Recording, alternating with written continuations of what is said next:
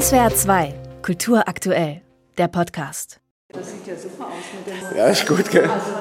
Bei ihrem ersten Rundgang durch die Ausstellung freuen sich Anna und Michael Haas sichtlich über die Präsentation ihrer eigenen Sammlung. Fastnachtsmasken, Steinköpfe, Porträts aller Stilrichtungen. Das Sammler-Ehepaar ist im Schwarzwald aufgewachsen und ihre Begeisterung für Kunst nahm ihren Ursprung bei den Larven der Elsacher Fasnet. Dass diese Leidenschaft sie einmal zu Besitzern einer umfassenden Kunstsammlung machen sollte, lässt sie heute selbst staunen. Wir sind dann raus in die Welt und haben dann gesehen, es gibt halt noch mehr wie Elsach und die Maske spielt halt eine große Rolle für alle Kulturen. Und das geht bis in die zeitgenössische Kunst, bis in die alten Meister. Auch ein Porträt kann ja wie eine Maske sein. Also das ist ja sehr fließend sind die Übergänge von dem wahren Gesicht zur Maske und zurück von der Maske. Also das ist sehr, sehr spannend, wenn man sich damit beschäftigt. Das findet auch das Freiburger Museum für Neue Kunst.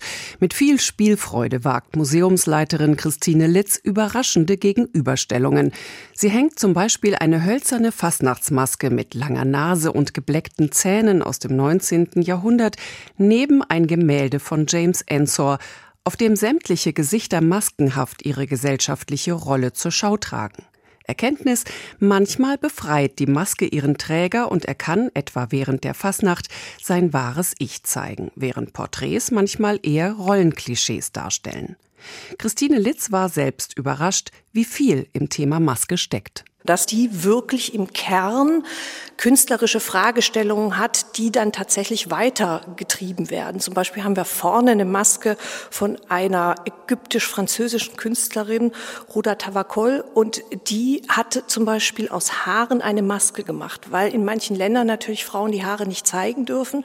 Und das ist eine Maske, die nicht den Kopf ganz verdeckt. Das heißt, man kann sehen, welche Person dahinter ist. Man kann sehen, dass sie für die Frauenrechte auch einsteht. Wer bin ich, wer will ich sein? Selbstporträts ist ein Extraraum in der Ausstellung gewidmet.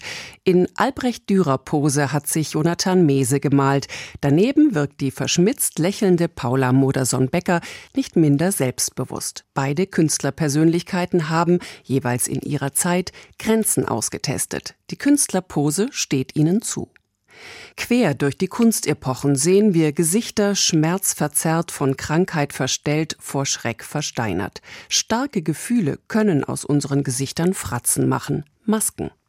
Das älteste Stück ist eine Steinfigur aus dem 14. Jahrhundert. Zu den zeitgenössischen Werken zählen zwei Gesichter von Miriam Kahn. Darunter weinende nach Picasso. Das Blau ihrer Augen läuft ihr über Wangen und Haare. Die Ausstellung zeigt, nach wie vor gehört das Gesicht zu den zentralen Motiven der Kunst. Zum Schluss gesteht Galerist Michael Haas, dass Kunstsammeln für ihn zur Sucht geworden ist. Nach jedem Kauf gehe er wieder auf Jagd, auch wenn er gerade pleite sei. Wenn man da eine Macke hat, findet man immer einen Weg. Also das, jeder Drogensüchtige findet ja auch immer einen Weg, an den Stoff zu kommen. Und so muss man halt ja auch immer gucken, dass man an das Zeug kommt. Ja. Und dann fängt man an, die Dinge zu kaufen, zu kaufen, irgendwie, wo man es kriegt. Und dann plötzlich nach 40, 50 Jahren sagt man, aha, das ist ja doch irgendwie so angewachsen, dass eine Sammlung ist, ja. Die Augen des Sammlers füllen sich bei diesen Worten mit Tränen. Sein Gesicht zeigt für einen kurzen Moment echte Rührung und passt damit ganz hervorragend in seine eigene Ausstellung. SWR 2 Kultur aktuell. Überall, wo es Podcasts gibt.